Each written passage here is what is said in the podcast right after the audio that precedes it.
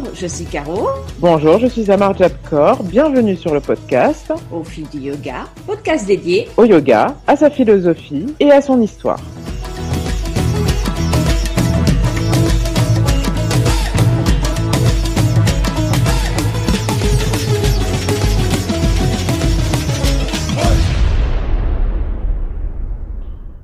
À tous et bienvenue sur le podcast Au fil du yoga. Et devinez quoi? Aujourd'hui, j'ai une guest star. Et vous la connaissez tous puisqu'il s'agit d'Amar Jacor. Salut Maï, comment tu vas? Coucou. Est-ce que tu m'entends bien? Est-ce que tout le monde m'entend bien? Bonjour, je suis ravie d'être parmi vous. Et oui, moi aussi, je suis contente. C'est tellement difficile de se caler une date toutes les deux quand même. Avec nos agendas de ministres.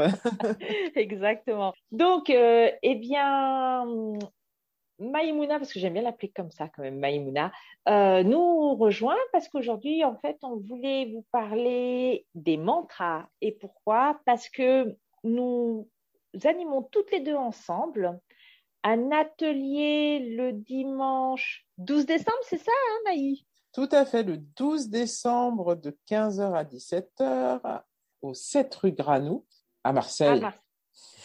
on a tellement l'habitude, mais comme nous sommes écoutés euh, dans toute la France, on ne sait jamais. non, on rigole. Hein. Enfin, mais si vous êtes de l'autre côté de la France, vous voulez nous rejoindre, il n'y a pas de souci, euh, vous serez, euh, vous serez bien accueillis. Donc voilà, notre objectif pour, enfin notre objectif, notre atelier portera sur sur le chant de mantra. C'était un peu une en résonance avec ce qu'on avait fait juste avant le tout premier confinement en février 2020, où nous avions animé toutes les deux notre premier atelier euh, de chant, à la fois, euh, on va dire, du Kundalini et euh, du yoga et du Forest Yoga dont, dont, je suis professeur. On a choisi, on reste à peu près dans la même veine, mais on a choisi, on a choisi de chanter des mantras donc, vous verrez euh, que notre choix se porte sur des mantras que nous affectionnons et que nous pratiquons, on va dire, de façon habituelle, régulière. Hein. Mm-hmm. Et on s'était dit que c'était aussi la bonne occasion de se retrouver pour, euh, pour un podcast spécial mantra. Alors, on ne va pas chanter.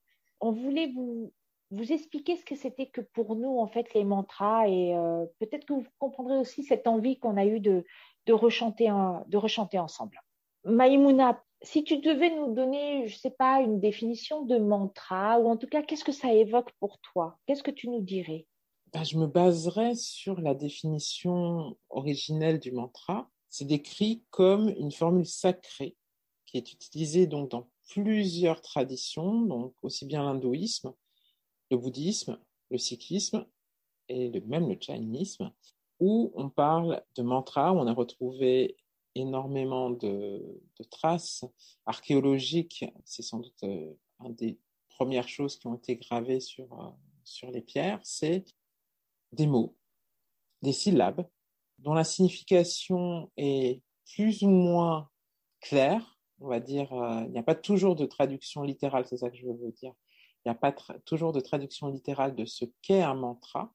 Mais par contre, on a toujours une, euh, une explication quant au sens et au travail que cela permet d'avoir sur euh, la vibration de la personne qui le prononce. Si je vais un tout petit peu plus loin, le mantra est donc avant tout un son, un son donc euh, sacré, qui, selon les traditions se répète, qui se répète euh, un certain nombre de fois au minimum, pas forcément de maximum. Euh, sur cette répétition, la répétition, c'est ce qu'on appelle la japa, jap, d'ailleurs de, mon nom spirituel, Amar Jap, qui permet certaines capacités de faire entrer le sacré ou d'invoquer le sacré au quotidien de façon simple, qui ne demande pas de, connaissances particulières, c'est-à-dire il n'y a pas besoin d'être un érudit pour pouvoir chanter un mantra. On utilise la voix, essentiellement la voix. Quand je dis essentiellement, on peut aussi chanter un mantra en silence. Et c'est un voyage, en fait, en général, en travers plusieurs euh, traditions qui reviennent toujours à la même source, c'est-à-dire le sacré, donc le divin. Et la tienne, Caro Oh, bah là, c'est exactement la même. C'est euh, la répétition euh, de sons qui peuvent devenir des phrases, hein, parce qu'effectivement, il y a différentes classifications parmi les mantras. On y reviendra juste après, qui ont une résonance. Moi, presque maintenant, je les assimile presque à des prières, mais ça dépendra euh, dans le, contexte dans lequel je vais utiliser ces mantras pour moi, ça a, une, ça une résonance, ça me rappelle un peu les prières euh, de, de, ma tradition euh, religieuse de, laquelle je suis issue, le, catholicisme, mais pas que. C'est aussi pour moi un support de méditation parce que ça devient une méditation en elle-même, avec la répétition. La répétition, pour moi, va vraiment saturer le mental, ou en tout cas euh, en grande partie, et va me permettre d'asseoir une méditation soit en silence, soit euh, le fait de chanter, de répéter, comme tu disais un certain nombre de fois, euh, va, va, être ma méditation, parce que ça va m'amener euh, la sonorité et la signification du mantra vont m'amener quelque part. Et, et, je te rejoins quand tu, tu disais au tout départ tu parlais de cette vocation sacrée, c'est que en Inde notamment, les mantras, les premiers mantras en fait sont inscrits dans, dans les Védas hein, parce que les mantras étaient utilisés en fait lors des rites avec des objectifs bien souvent dans le monde qui étaient plutôt le salut de la personne. C'est pour ça que je fais souvent la simulation à la prière parce que c'est un peu la même chose. Et c'est au fur et à mesure de l'histoire, euh, d'abord temporelle, et puis aussi dans les lieux où ça s'est développé, que ça, ça a pris euh, une autre ampleur, une, autre dimension. Et effectivement, on est passé de mantra à un son unique, dont le principal et le plus connu le son Om, le mantra Om, qu'on appelle en fait des mantras bija, la semence, des mantras semences à des mantras qui sont plus longs, voire très longs. Et en plus, euh, c'est vrai que cette idée de, de, prière, je m'en excuse si, euh, parce que je veux heurter personne en, disant ça, hein, mais en utilisant le mala, donc, euh, qui, est, qui est devenu un bijou, je dirais, qui est un bijou aussi, c'est vrai, mais qui est aussi le, le support qui nous permet d'égrener chaque mantra. C'est donc, vous savez, ce, collier fait de, perles, de pierres, de perles de bois, peu importe. Il y a 108, 108 perles parce que 108 a une résonance sacrée entre le 1, l'infini et le vide, espace. Ça me rappelle le chapelet, le rosaire, c'est pour ça. Et en fait, si vous réfléchissez bien, c'est quelque chose qu'on retrouve dans le monde entier, hein, pas que dans la religion catholique. En fait, les, les mantras, le mot mantra va prendre un autre, enfin, ce sera pas mantra, mais s'appellera prière, euh, voilà, ou, autre, dans d'autres religions. Et en définitive, c'est quelque chose qui, euh, bah, qui existe partout. Je suis presque euh, pas complètement d'accord. On va dire que j'ai une autre C'est-à-dire que moi, si je, dans, dans, ma façon d'appréhender ce qu'est le mantra, effectivement, dans, dans l'étymologie même, c'est considéré comme un, outil, effectivement, une formule qui protège l'esprit. Et, d'ailleurs, si, si, voilà, si vous faites un tour sur Wikipédia, on donne une définition en sanskrit, donc qui dit que le mantra est celui qui protège ou libère l'esprit de celui qui y pense. Le mantra, à, proprement parler, est, est, vraiment la parole, le verbe.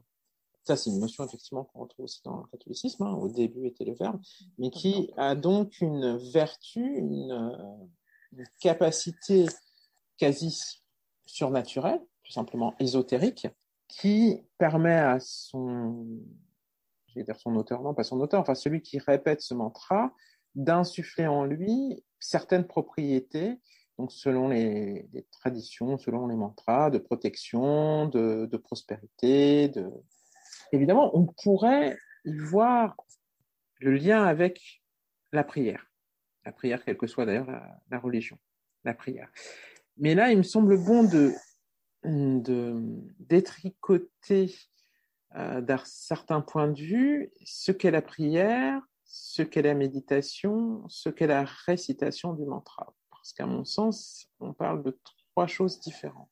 La méditation, qui par exemple dans la tradition du Kundalini Yoga, mais dans d'autres, est peut-être chantée, donc on va faire usage du mantra, accompagné ou non d'un instrument de musique, et là utilisé dans un sens dévotionnel, souvent, dévotionnel, donc tourné vers euh, le plus haut, on va dire, le, divin, au pied duquel on va, on va déposer comme offrande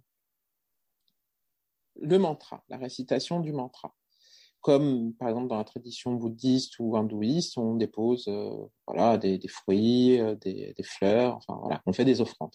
Là, le, pratiquant de mantra dans le cadre de sa méditation, effectivement, vise la non-pensée de par l'outil qu'est le, mantra, mais dans le cadre euh, d'une offrande, c'est-à-dire de façon quelque part relativement désintéressée, même si ce mantra dans sa répétition a des vertus qui résonnent, puisque ne serait-ce qu'en qu Kundalini Yoga, mais pas qu'en sikhisme également, on parle de ce qu'est le nad, c'est-à-dire c'est la, vibration euh, sacrée du son qui, quand c'est chanté par exemple, donc ça va avoir une, euh, certaines, la langue, la, la, la, posture que prend la langue dans la bouche et dans le palais et qui va taper à certains endroits et pas à d'autres en récitant tel mantra plutôt que d'autres, va agir sur, euh, de façon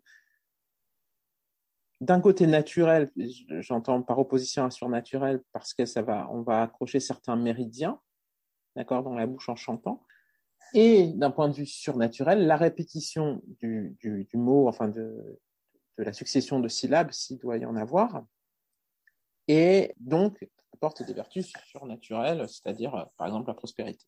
Mais on n'est pas non plus en fait dans la prière, parce que la prière, dans la définition qui est en tout cas la mienne, la prière, on prie, on prie par gratitude, évidemment, mais quand on pense à prière, quelles que soient les religions, hein, monothéistes, polythéistes, on est dans dans l'envie d'une demande.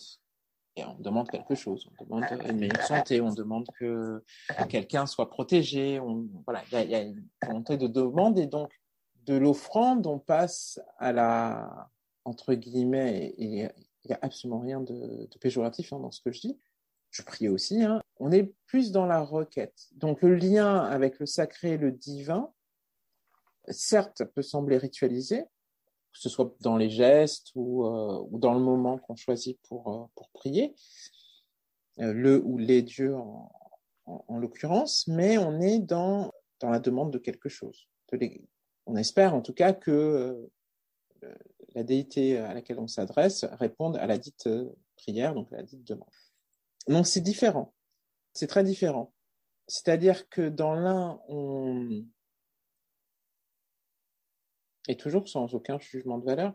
Dans là, on est dans la dans l'expectative, donc le, il se passe quelque chose de dans, dans les deux cas vertical, mais je dirais que c'est l'extérieur qui nous apporterait l'extérieur, c'est-à-dire la déité qui répondrait à cette prière. Dans la récitation du mantra, l'extérieur euh, n'interagit pas. C'est on est le propre créateur de, son propre souhait, je sais pas si je suis très clair, parce que l'on récite le mantra, c'est-à-dire que c'est une graine que l'on pose soi et qu'on fait pousser soi-même et qui, après, évidemment, l'univers répond, mais euh, c'est pas exactement la même chose. Je sais pas si vous comprenez ce que j'essaie de dire, mais voilà, c'est pour moi en tout cas, c'est deux choses très différentes. Et effectivement, les, outils, euh, des outils, euh, les malas ou rosaires, euh, reviennent en fait dans toutes les traditions, dans, dans l'islam aussi. Hein, Bien on sûr. a repéré, euh, voilà, égrènent. Euh, donc, il s'agit euh, d'un support pour déjà pas se perdre dans le nombre de, de répétitions qu'on fait. Ouais. Euh, mais c'est, euh, c'est, voilà, moi le lien, je le vois plutôt dans, dans cette acception-là, en tout cas pour le, par rapport au, catholicisme, au christianisme d'une façon générale.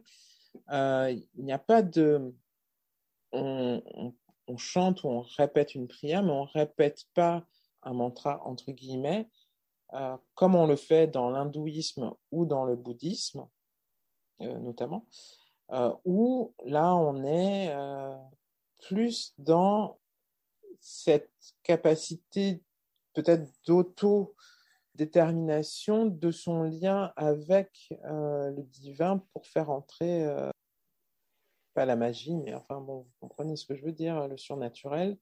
Parce que c'est répéter un mantra, certains mantras par exemple ont des vertus tellement puissantes que tous ne sont pas autorisés à les, dire. C'est-à-dire qu'il y a certains mantras dans certains ashrams où on dissuade les, les élèves de répéter parce que trop puissant pour eux. C'est-à-dire il y a quand même une phase euh, aussi initiatique dans le mantra qu'on prend et qu'on va répéter. Donc tous ne sont pas à la même, à la même portée de chacun. Donc par exemple les mantras, pour être très clair, les mantras pour Kali, dédiés à Kali, euh, certains ashrams euh, déconseillent fortement la pratique de ces mantras parce que derrière, on considère que les, les effets sont tellement forts et tellement puissants, Kali, déesse d'une, d'une beauté folle, mais bon, euh, quand même de la mort et de la destruction. Donc, euh, bon, euh, c'est en général, c'est une grosse révolution. Donc, euh, la répétition du mantra euh, de Kali est dans beaucoup de, traditions euh, pas autorisée.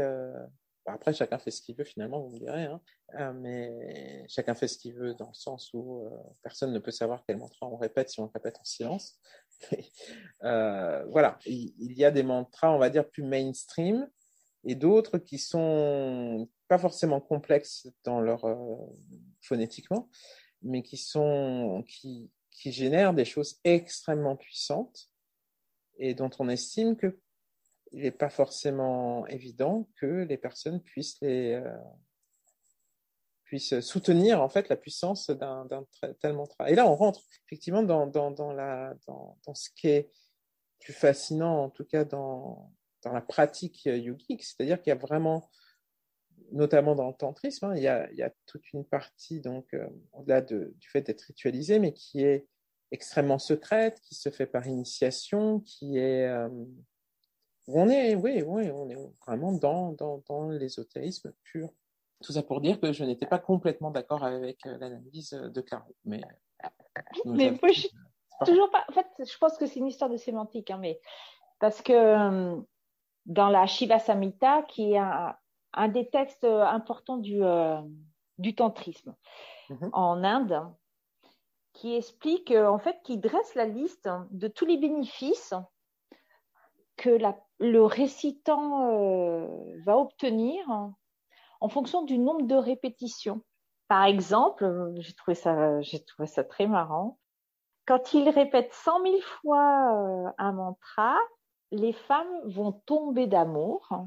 Quand il va le répéter 10 millions de fois, à ce moment-là, on est dans quelque chose de beaucoup plus important. Le grand yogi est absorbé dans l'absolu.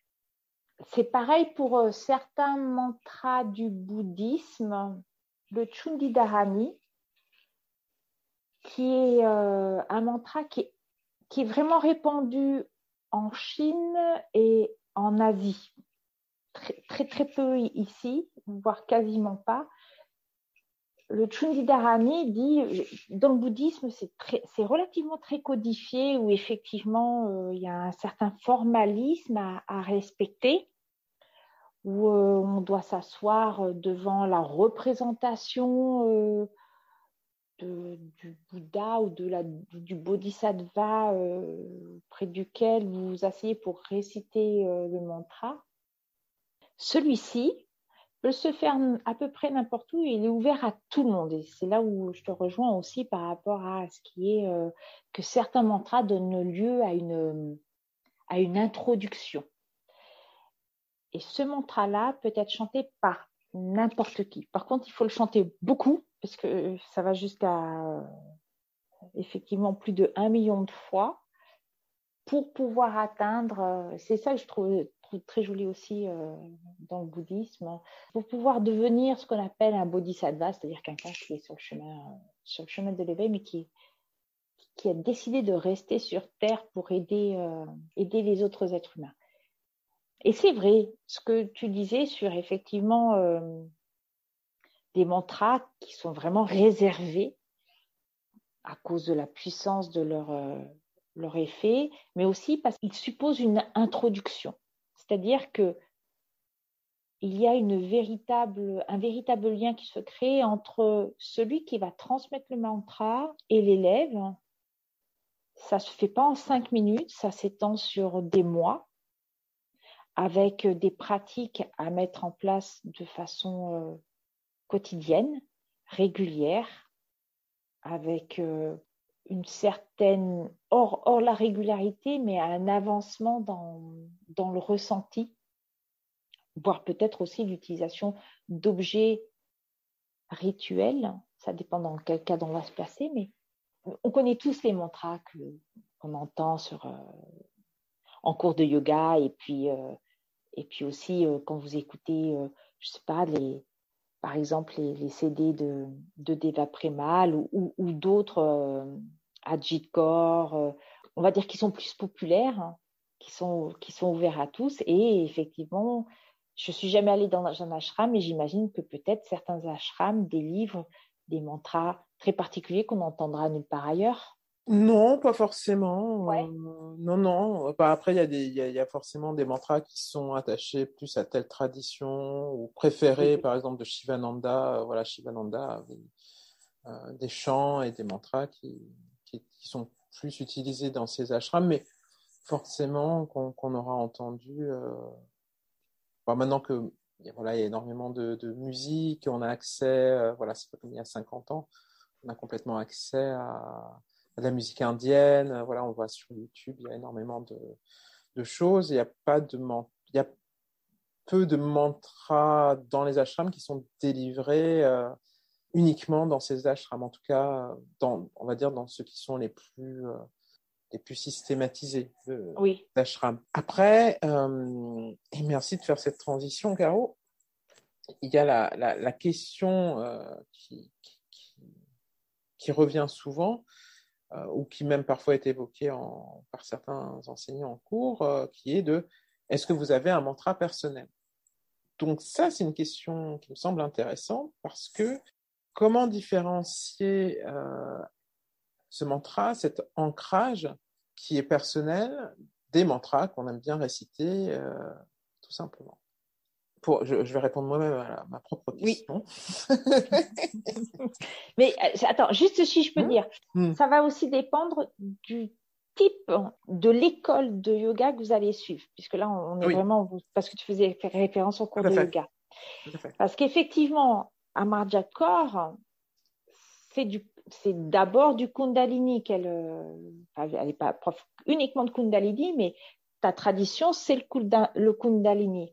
Mhm. Par exemple, pour moi qui suis totalement dans, un, dans une autre sphère, qui est plutôt du Vinyasa, je veux dire l'école, parce qu'en plus c'est un peu particulier, mais l'école que j'ai suivie, il n'y a pas de mantra du tout.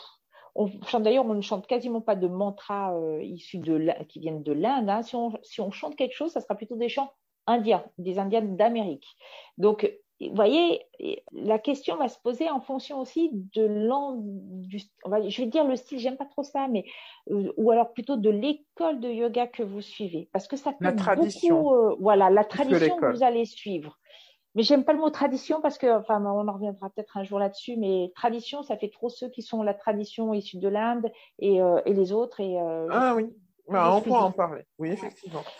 On t'écoute attentivement. Bah alors, du coup, pour, pour, pour, euh, pour, répondre, alors, pour ouvrir juste vite fait la parenthèse par rapport à ce que tu parles, par rapport aux écoles, pas les écoles. Effectivement, moi, je, je, suis, actuellement, je, suis beaucoup dans la tradition du Kundalini Yoga, mais initialement et, même aujourd'hui à côté, ma tradition aussi est celle, euh, est celle, on va dire, d'une façon générale, euh, euh, du hatha, mais pas que, parce que je, mm. pratique aussi des choses très différentes. Effectivement, que ce soit dans, dans les écoles dites de hatha ou shivaïstes ou tantriques, on utilise beaucoup les mantras. Mm. Mais, mais voilà, c'est pas pas le cas dans tous les types de, de yoga, c'est vrai. Pour répondre à, la question que j'ai posée, quel est votre mantra? Alors vous aurez remarqué ou peut-être pas, quand vous êtes en présence d'un maître ou introduit auprès d'un maître, donc par exemple, je prends le cas d'Amma, euh, ce maître peut vous donner un nom spirituel et en même temps qu'il vous donne un nom spirituel, peut vous donner aussi votre mantra. Certaines personnes ont un nom spirituel et souvent ont un mantra avec, qui va avec. Euh, ce mantra, le maître, alors je parle dans, la, dans ce qu'il est comme enseignant, c'est-à-dire le gourou euh, dans le sens enseignant qui vous porte de l'ombre vers la lumière. Après, je ne parle pas de la personne. Mais donc, partons du principe qu'il s'agit d'un véritable maître, d'un véritable gourou. Donc, votre nom spirituel, il vous le donne parce qu'il trouve que c'est la résonance, il ressent que c'est la résonance avec votre incarnation actuelle. Le mantra étant euh, ce qui permet, en fait, d'ancrer et d'aider votre esprit à se libérer encore plus vite. Euh, il va vous donner un mantra. Donc, ça peut être un mantra qu'effectivement vous avez déjà chanté mille fois, mais il va vous dire voilà, ça, c'est le mantra pour ta vie. Donc, c'est ce mantra-là sur lequel tu dois pratiquer toute ta vie. Dis bon, ton mantra, c'est ça. C'est, euh, du coup, vous me direz, l'initiation dont on parlait tout à, tout à l'heure, l'introduction, elle se passe à ce moment-là. Justement, dans le Kundalini, il me semble que tu nous avais expliqué dans l'épisode sur le Kundalini hmm. que ça avait été ton cas. On t'a hmm. donné un mantra, je me trompe ou pas? Moi, on m'a donné un mantra. Alors, je ne sais pas pour les élèves de Kundalini ou les professeurs de Kundalini qui nous écoutent, éventuellement si c'est systématique, parce que moi, je n'avais pas fait ma demande, parce qu'aujourd'hui, on peut demander le nom spirituel en, ligne euh, via Internet, et donc c'est ça part euh, aux instances euh, de Kundalini euh, qui, prennent le temps hein, vraiment de regarder euh, à, votre date de naissance, etc., qui vous donnent votre nom spirituel. Je ne sais pas du tout si dans ce cadre-là, qui est en, général la majorité des cas, c'est ça, je ne sais pas s'ils donnent également un, mantra. Moi, c'est un, on va dire un, maître de Kundalini qui m'a donné en visu, enfin voilà, oui. donné mon nom. Et donc, il m'a donné également un mantra. D'accord. Qui, euh, qui, voilà, sur lequel je dois travailler euh, dans, cette, euh, dans cette incarnation. Mhm. Dans mon cas précis à moi, je, je le récite, bien sûr, mhm. mais ce n'est pas le seul que je récite. Alors peut-être que c'est une erreur. C'est très possible d'ailleurs que c'est peut-être une erreur. J'aurais peut-être juste récité celui-ci, mais finalement, j'en récite d'autres. Et d'autres traditions aussi, très largement.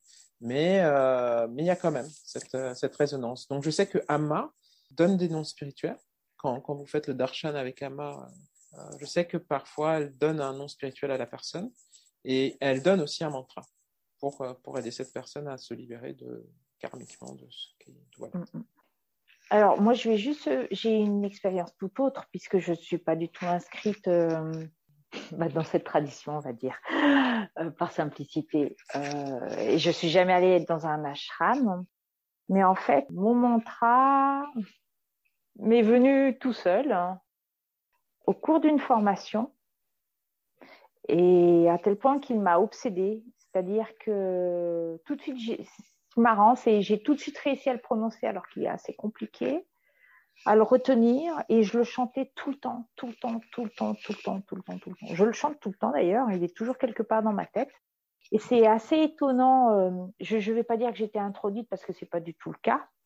J'ai une, initiation qui, euh, qui le concerne, mais euh, c'est mon professeur qui, me l'enseigne. Mais donc on a commencé, c'était en, février, euh, voilà, on continue, donc c'est vraiment pas fini.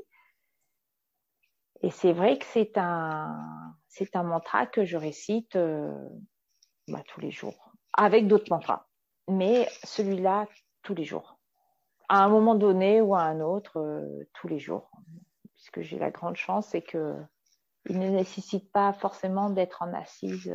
voilà, c'est un, un mantra très, très libre.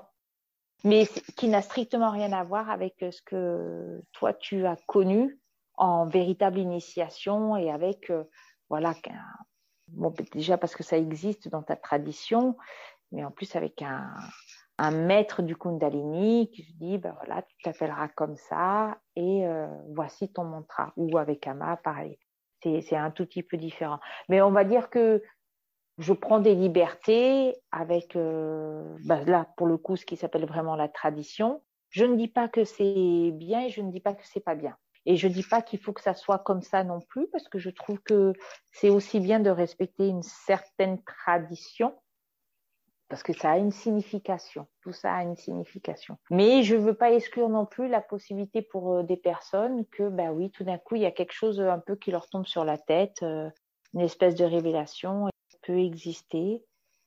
Mais ça demande, euh, et ça demande, comme pour, euh, pour ce que toi tu as connu, que tu connais, un engagement sincère. J'ai une question, Caro, pour nos éditeurs, peut-être qui ont peu ou jamais, euh, en dehors de cours, peut-être réciter ou utiliser un mantra. Comment leur conseillerais-tu de réciter un mantra? Il y a plusieurs façons de faire. J'ai fait comme tout le monde en cours, on n'en faisait pas. Et puis, euh, à la maison, j'ai, euh, mais c'est venu très progressivement pour ce qui me concerne.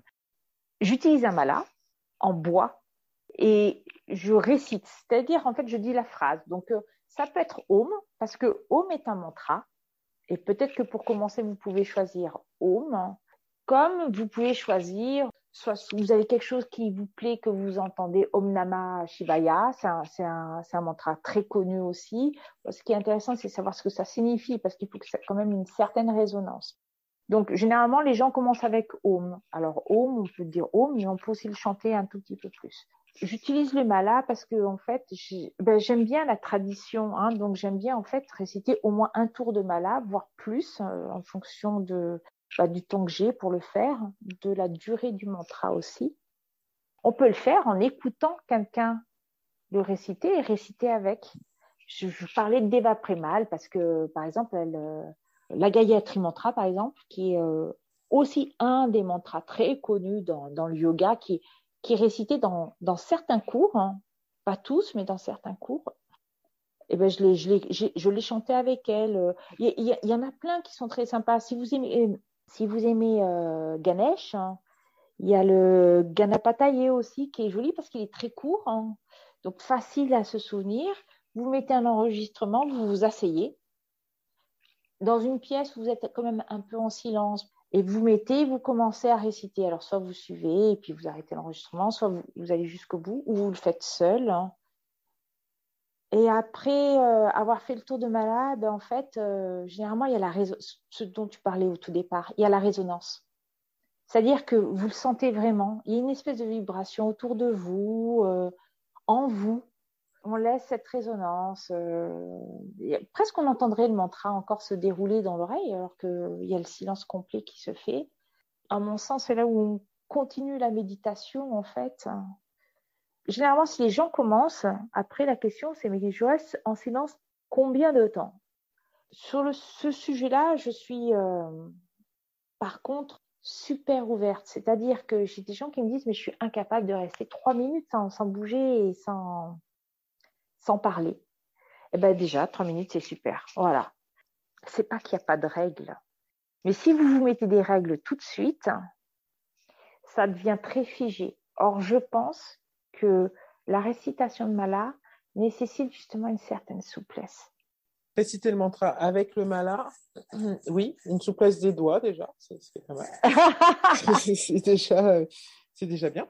Oui, oui, je pense aussi qu'il euh, faut s'accorder en fait la liberté. C'est ça. Il faut se sentir libre dans parce qu'on médite pour soi, on chante des mantras avant tout avec soi-même. C'est vrai. Donc, si on commence à se contraindre soi-même, c'est bien dommage. Oui, il faut, il faut, une grande liberté. Et d'ailleurs, juste pour le mala, pour utiliser le mala, moi, j'ai commencé, je suis droitière, donc j'ai commencé à débiter le mala, hein, enfin à faire rouler les. Euh, en tenant le mala avec les deux mains et en faisant tourner comme ça, parce que j'étais incapable de le faire. Et là, récemment, j'ai appris à utiliser mon mala en le déposant sur la main gauche et à le faire aller, de prendre la perle et de la faire avancer vers l'avant avec le pouce et à tourner comme ça mon mala. Donc, je n'utilise plus ma deuxième main, qui peut du coup être en, avoir un, ah, tu l'utilisais à deux mains Pardon. Oui, avant, je l'utilisais à deux mains. Ah oui, ça fait très peu de temps en ah fait, que j'utilise, parce que je ne savais pas l'utiliser. C'est pour ça ce que je veux dire aux gens, c'est que si vous ne savez pas le faire, faites-le déjà avec deux mains, tranquille, pour prendre l'habitude. Et après, je, je sais, tu utilises ta main gauche toi aussi, euh, Maïmouna? C'est une bonne question. Euh. Parce que moi, dans, dans la, la façon dont j'ai appris, c'est avec la main gauche. Donc, et après, bah, donc, ou la main droite ou la main gauche. Moi, dans ma tradition à moi, moi mon, travail plutôt bouddhiste, c'est avec la main gauche et je fais euh, tourner le mala d'arrière en avant. D'accord. Euh, j'avoue que. Comment je fais, moi? Euh, en avant. Non, mais je sais plus. Et non, mais c'est ça qui est intéressant. tellement longtemps, je... je me suis jamais posé la question. Ce qui est certain, c'est que je le fais à une main. Ça, c'est voilà. ça, je le sais. Ouais. D'avant en arrière ou derrière en avant. Ça dépend, je crois. Ça dépend. Donc voilà, c'est alors il y a très certainement selon les écoles, vous aurez différentes. Je pense que on a voilà, je pense qu'il y a différentes façons de le faire, très honnêtement. Mais vous prenez pas la tête avec ça. Le plus important, c'est pas le déroulé du mala. Ça, ça s'apprend après. Le plus important, c'est de répéter un mantra qui vous plaise et de le sentir. Oui. Et Om, c'est certes le plus simple, mais c'est le mantra racine par excellence. Donc c'est le plus puissant aussi en même temps. Donc euh, Om, c'est très bien. Tout à fait. Comme, comme l'a très bien dit Caro, mettez, euh, mettez quelqu'un, euh, Deva, ou oui, ou à, à Dikor. Ou à Krishnadas aussi. Voilà. Vous avez des super chanteurs vraiment très, qui sont magnifiques. Bhagavandas, pour ceux qui aiment le tantrisme. Voilà. C'est vraiment un maître dans, dans, dans, à la fois les bhajans, mais aussi dans la récitation de mantra. Donc, vous pouvez aussi avoir ce support-là. Et, vous savez que, a priori, la personne doit faire 108, 108 répétitions. Voilà, 108 répétitions. Voilà. Donc, comme ça, au moins, vous êtes moins, moins perdu. Et si au début, vous ne vous sentez pas, vous n'avez pas de mala ou que vous n'avez pas envie de l'utiliser pour le moment, mais c'est pas grave, hein, vous n'avez pas besoin d'avoir Tout à fait. Déjà, euh, juste chanter, les yeux fermés, euh, puis vous verrez ce qui se passe. Et vous pourrez voir ce qui se passe déjà en venant nous voir. Hein. Pour participer, c'est pas nous voir chanter toutes les deux, parce qu'en fait, non, c'est tout le monde qui chante. Donc, avec nous, le, le 12 décembre prochain à Marseille, au 7 rue Granou. Oui. Donc, venir participer à notre cercle de mantra. Le mieux, c'est quand même de s'inscrire. Et nous avons publié sur euh, nos deux pages Facebook le lien pour l'inscription. Moi, vous me trouvez à, ça va être Caro, Caro Fille du Yoga.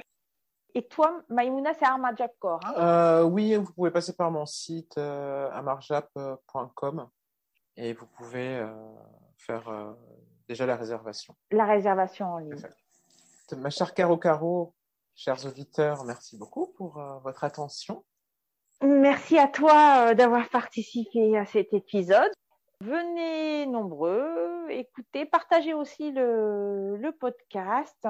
Oui. Ça lui fait du bien. Et puis passez une super belle journée. Merci Caro Caro. Merci à Macharkor.